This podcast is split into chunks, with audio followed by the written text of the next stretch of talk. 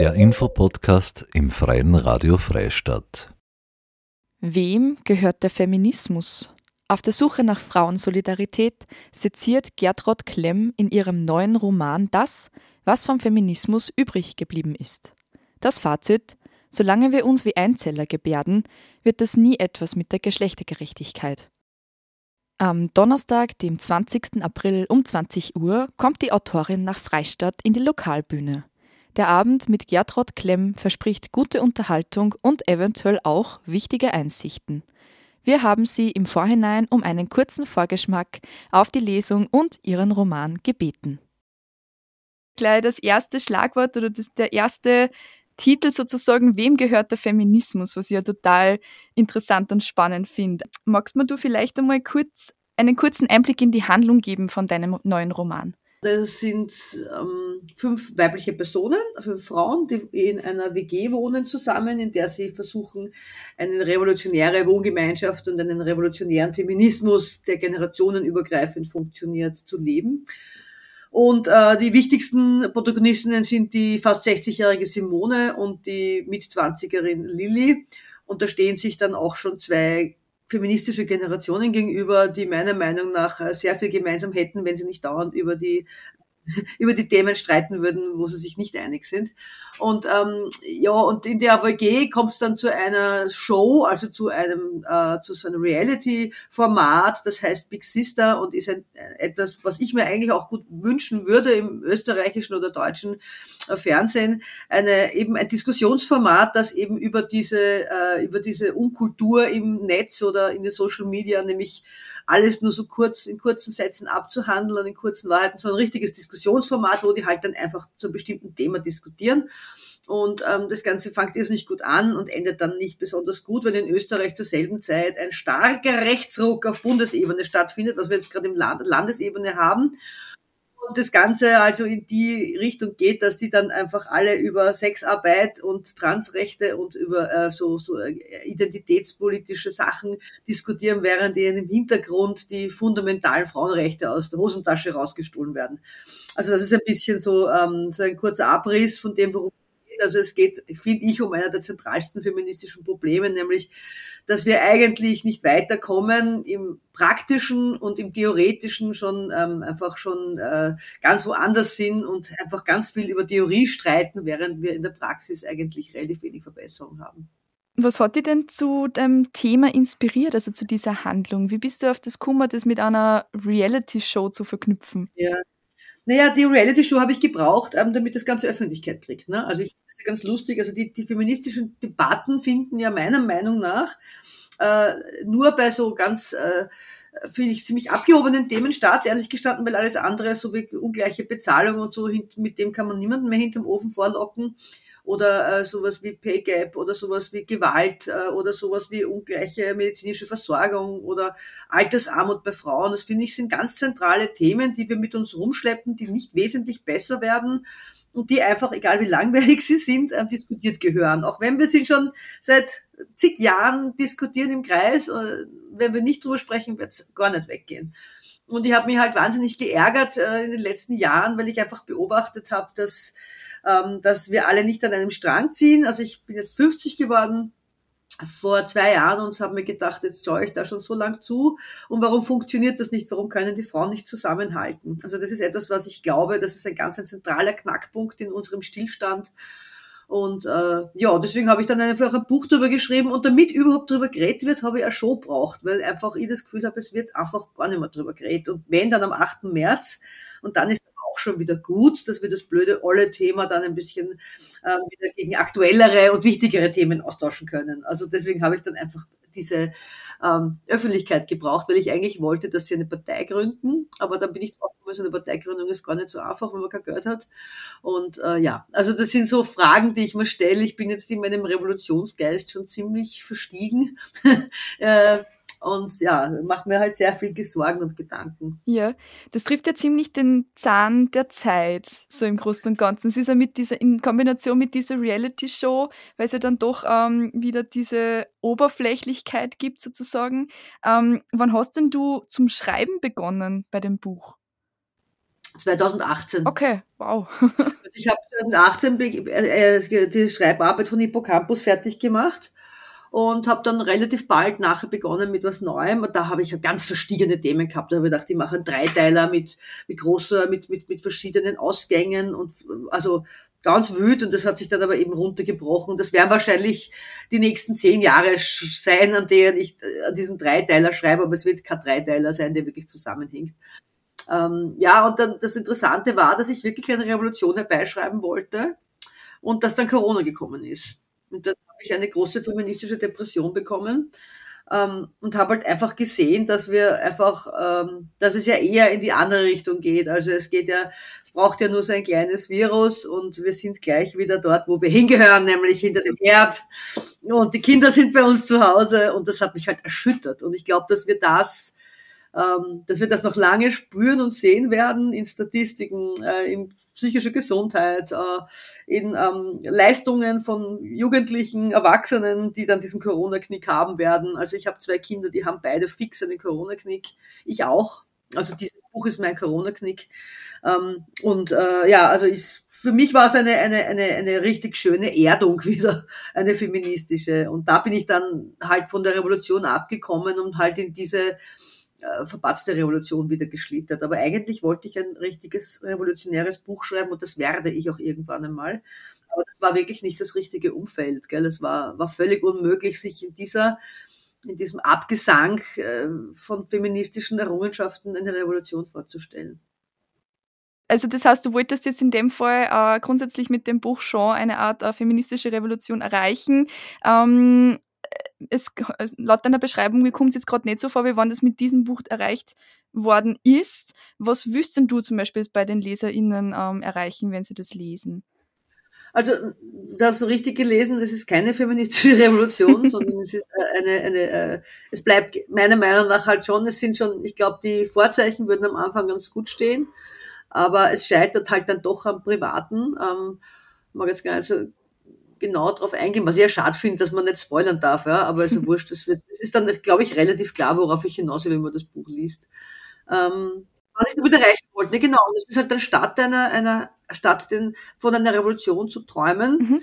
habe ich jetzt eigentlich gezeigt, warum die Revolution nicht geht. Also ich habe diese, meiner Meinung nach, diese Engstellen, äh, diese äh, wirtschaftlichen und äh, soziologischen und feministischen Engstellen aufgezeigt, wo es sich staut. Also es ist ein bisschen in einem anderen, äh, anderen Ort. Auf dem Weg zur Revolution mhm. habe ich diese, einfach diese, äh, diese Fallen gezeigt. Das ist es halt dann geworden. Das ist bei mir oft so, dass ich mir viel vornehme und mir dann einfach die Realität dazwischen kommt und ich halt mehr oder weniger eher warne vor dem, was passieren kann. So, so sehe ich es ehrlich gestanden. Mhm so ist es dann rausgekommen. Es ist eben ganz oft so, dass das Buch nicht so wird, wie ich wollte. Mhm. Also, dass ich noch nicht bereit bin oder dass die Gesellschaft oder dass die, dass mein Umfeld in der Zeit, wo ich das geschrieben habe, jetzt mich nicht so genährt hat, dass ich das zusammengekriegt mhm. hätte. Mhm. Ja, also ich wollte, es ist jetzt nicht so, dass ich mich hinsetze und sage, ich will das und das und das kommt dann raus, sondern es ist schon sehr, sind sehr dynamische Prozesse und ich glaube, also jemand, einer Revolution beim Scheitern zuzuschauen, kann ja auch, finde ich, sehr lehrreich sein. Ne? Im Zuge von dem Prozess des Schreibens an, an dem Roman Einzeller ähm, auch was gelernt? Und wenn ja, was? Was hast du daraus für Fazit gezogen sozusagen? Ja, das ist eine sehr gute Frage, habe ich noch nicht gekriegt.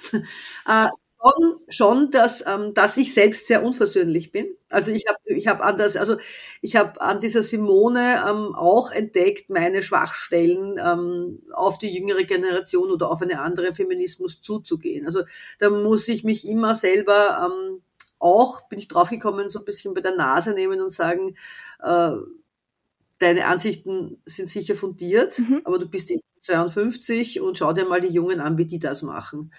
Äh, natürlich kommt dann diese Simone in mir und sagt, äh, ja, aber die sind erst 20, äh, äh, die, die wissen so vieles noch nicht und dann muss ich halt wieder, ähm, habe ich halt wieder die Lilly in mir gehabt, die gesagt hat, na ja, also das, du bist halt schon noch in deiner Blase drinnen. Ja? Mhm. Also es ist schon ich habe in dem Buch gelernt, dass, äh, dass, dass man sich sehr wirklich aufeinander zubewegen muss. Und das ist jetzt keine wahnsinnige Erkenntnis, die ich die erste Person bin, die das hat, aber äh, es, es sind schon, also solche, es sind, ähm, das, das gibt einfach so, so Wörter oder Begriffe, die mich triggern mhm. und ähm, von denen sollte ich mich nicht triggern lassen, sondern ich sollte ganz einfach äh, über diese Begrifflichkeiten auch hinwegsehen, so wie meine Begrifflichkeiten wahrscheinlich ähm, jüngere oder, oder andere Frauen oder andere feministische Positionen triggern.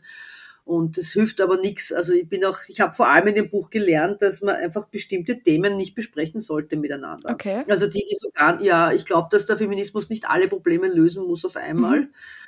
Und dass es Überschneidungen gibt, wo wir uns, glaube ich, schon, wo die Positionen ganz fix gleich sind. Also das ist ganz bestimmt so bei der Altersarmut, bei der Altersvorsorge, bei Gender Pay Gap, bei sexueller Gewalt und den mhm. dazugehörigen Gesetzen, da sind sich alle Feministinnen, glaube ich, aus allen Generationen einig, dass es da was braucht. Und über das könnte man zum Beispiel sprechen, bevor man über die Sachen spricht, die einen entzweit. Das habe ich auch sehr verinnerlicht bei dem Roman. Mhm, mhm. Finde ich, finde ich jetzt ein gutes Fazit. Ähm, ein weiteres Fazit, was ich in der Buchbeschreibung sozusagen gelesen hat, war, solange wir uns wie Einzeller gebärden, wird das nie etwas mit der Gleichgerechtigkeit. Jetzt ist das Wort Einzeller, was ja auch das, ähm, sozusagen der Titel von dem Buch ist, sehr biologisch. Äh, was kann man sich denn unter äh, einem Einzeller, beziehungsweise in dem Fall eine Einzellerin dann auf den Menschen assoziiert denn vorstellen? Also wie ist das, das das Verhalten von einem Menschen, wenn man den als Einzeller betrachtet. Ja, ich glaube, dass wir, ähm, dass wir Frauen ähm, schon wie Einzeller funktionieren. Mhm. Also die Einzeller sind, ähm, sind in der in der Evolutionsgeschichte stehen die am Anfang von der Evolution. Die sind dann schon irrsinnig komplex. Mhm. Das möchte ich jetzt gar nicht abstreiten und sie runtermachen. Aber sie sind keine Organismen, die, äh, die sich die Arbeit teilen. Äh, ähm, äh, in ihrer, in ihrer Funktion. Mhm. Also so wie wir, wie wir einfach Organe haben und, und Hände und Füße und Beine und Hirn, das haben die Einzeller alles in einer einzigen Zelle, ja. Und das ist natürlich jetzt, äh, mit, mit dem kann man Masse machen und das machen die Einzeller auch. Also in den Meeres, also gerade dieses Meeresplankton zum Beispiel, das Phytoplankton, das macht ja angeblich ein Drittel des ähm, Weltsauerstoffs, produziert das. Mhm. Und ähm, also das sind jetzt keine unwichtigen Organismen, sie können Masse machen, aber sie können sich halt nicht zu sprechenden oder höheren äh, Wesen entwickeln. Und das haben sie, das geht einfach nur, wenn du mehrzählig bist. Ja. Ähm, das ist halt das, was wir, finde ich, äh, gesellschaftlich zusammengebracht haben. Wir können uns total gut um unsere Tochterzelle kümmern. Das machen die Einzeller auch. Die teilen sich dann in zwei und machen eine zweite Zelle. Und manchmal machen sie sogar so kleine, ähm, so, so, so kleine Zysten und so. Also sie machen, sie können sich sehr gut um ihre Nachkommen theoretisch äh, kümmern. Also in der Sekunde, wo die draußen ist, ist es dann vorbei. Aber ähm, es gibt halt keine, keine komplexen Entwicklungen. Und es gibt auch kein Miteinander. Und das sehe ich zum Beispiel, ähm, sehe ich halt dann sehr, sehr biologisch auch, dass da einfach eine Grenze nach oben ist. Mhm. Also wenn man die Arbeit nicht teilt und wenn man einzellig bleibt, ähm, dann wird kein, kein, keine komplexe Lebensform aus dir, mhm. die mit anderen kommunizieren kann oder ähm, ja, so wie der Mensch oder wie die Tiere einfach äh, dann, dann einfach höhere Aufgaben übernehmen können. Du hast die, also du beschäftigst dich jetzt nicht nur in dem Buch äh, zum Thema Feminismus, sondern allgemein äh, sind, deine, sind deine Werke eigentlich sehr feministisch. Warum machst du das gern oder was ist da sozusagen deine Motivation, warum du das immer wieder behandelst in deinen Büchern? Ich habe versucht, das ähm, anders zu machen. Ich muss ganz ehrlich sagen, ich habe versucht, das zu verhindern, mhm. weil ich schon, äh, glaube ich, ein sehr gutes Gespür dafür hatte, dass, es, äh, dass, ich, dass man es leichter haben könnte. Das klingt jetzt vielleicht ein bisschen blöd. Dieser Tage klingt das vielleicht blöd, weil Feminismus ja doch äh, salonfähig geworden ist. Aber wie ich zu schreiben begonnen habe vor fast 30 Jahren, war das noch ein, ähm, ja, ein Kassengift, sage ich immer. Mhm. Also Feminismus heißt ja, ab mit dir in den Frauenverlag oder in diese Schmuddelecke, in diesen kleinen Buchhandeln. Also das ist ja eigentlich ein Randthema gewesen. Das ist es jetzt nicht mehr. Ähm, es ist schon so, dass das für mich ist es eben ein so ein wahnsinnig zentrales Thema, dass ich nicht um das herumschreiben kann. Also für mich ist das nicht nur politisch und gesellschaftlich, sondern auch von meiner Lebensrealität mhm so absurd, nicht drüber zu schreiben. Und das war es immer schon. Also ich habe es versucht, aber es ist einfach nichts anderes interessiert und bewegt mich so. Und ich glaube, es ist ein so ein allumfassendes Thema. Mhm. Also jetzt nicht nur in der Naturwissenschaft oder in der Politik oder in der Wirtschaft. Du kannst ja in Wirklichkeit du kommst in Wirklichkeit, wenn du einigermaßen dein Hirn beieinander hast, kommst du um dieses Thema in keiner wissenschaftlichen oder gesellschaftspolitischen Disziplin herum. Ja. Auch in einer wirtschaftlichen. Also wenn du das alles zu Ende denkst, bist du immer beim Feminismus oder bist du eigentlich immer bei der Situation, dass wir das bräuchten mhm. für eine gerechtere Gesellschaft oder auch für einen gerechteren Planeten. Mhm. Ja, also da, für mich ist das ist es die zentralste Forderung, ähm, ähm, im, äh, in, unserer, in unserer Aufgabe auf der Welt eigentlich jetzt momentan. Mhm. Weil, weil es einfach alles umfasst und weil wir nirgends auskommen eigentlich und ja. weil halt ganz viel auch das Patriarchat ganz, ganz viel Leid über diesen Planeten bringt in sehr vielen Disziplinen, ja. Und nicht drüber zu schreiben, äh, hat, also finde ich einfach, einfach absurd. Mhm. Also ich finde es absurd, nicht feministisch zu schreiben. Als, als Frau, die, die andere Frauen dabei beobachtet, wie sie leiden und äh, eine, eine, also ja, ich habe es, glaube ich, eh schon zehnmal gesagt jetzt, das ist, es ist absurd, nicht drüber zu schreiben. Ja.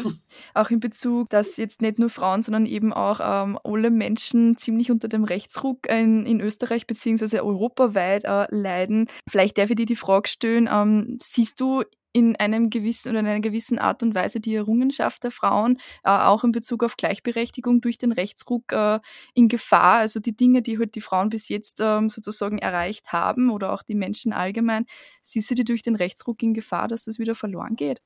Ja, mhm. also wobei ich auch das Gefühl habe, dass äh, es gibt mehrere, mehrere Baustellen, also mehrere Gefahrenzonen. Ja. Das ist auch diese ähm, extreme Linke, glaube ich, hat auch einen blinden Fleck und da gibt's auch einiges, was verloren gehen kann.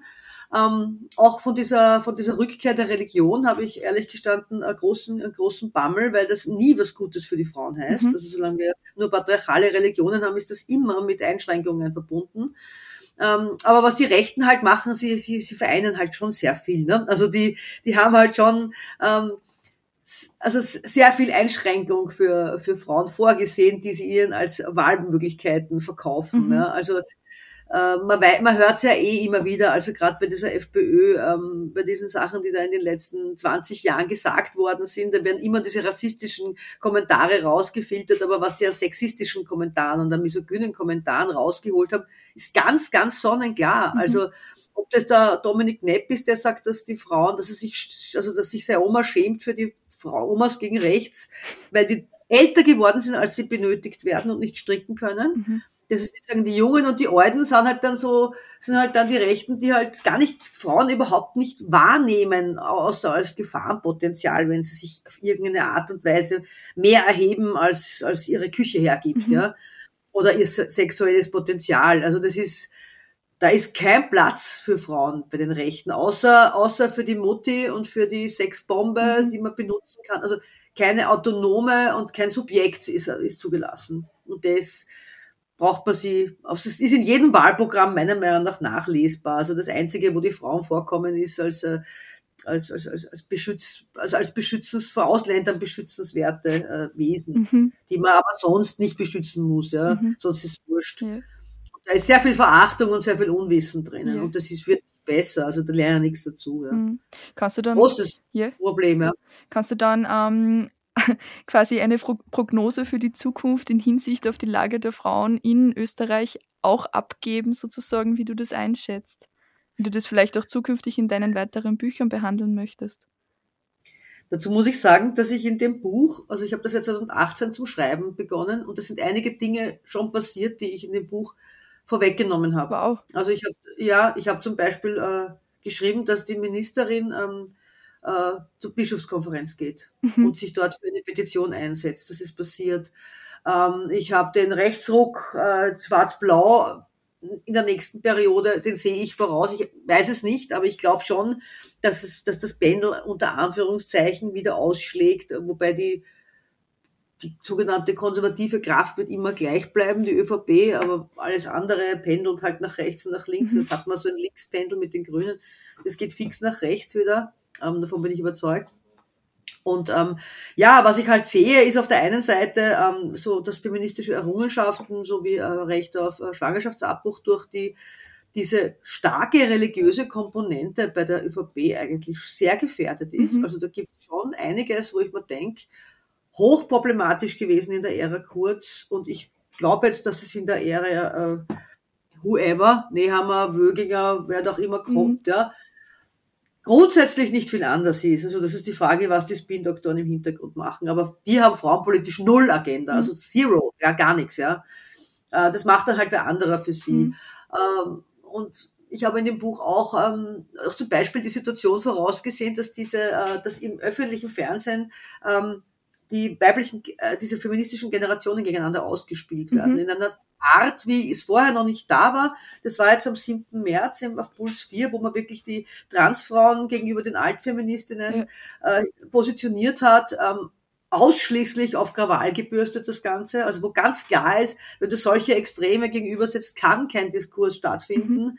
Und es geht überhaupt nicht um Diskurs, es geht nur darum, dass die depperten Weiber sich da gegenseitig die Augen auskratzen. So, so. Und das ist quasi dann der journalistische Anspruch. Ja.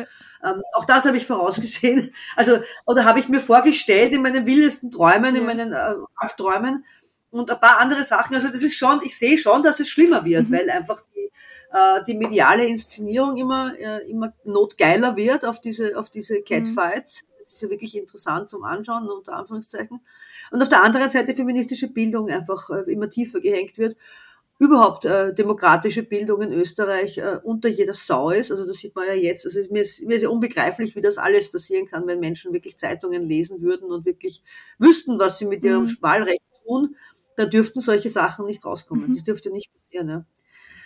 Aber auch mit dem, mit dem Angebot wird es nicht besser. Also in meinem Buch überlegen sich die ja immer wieder eine eigene Partei, eine neue, eine Frauenpartei oder eine feministische Partei zu gründen. Ich habe keine Ahnung, ob das eine Alternative wäre, aber mit dem vorhandenen, mit der Grundausstattung, die wir jetzt haben, wenn da jetzt keine Wunder passieren, schaut es eher schlecht aus. Mhm. Mhm.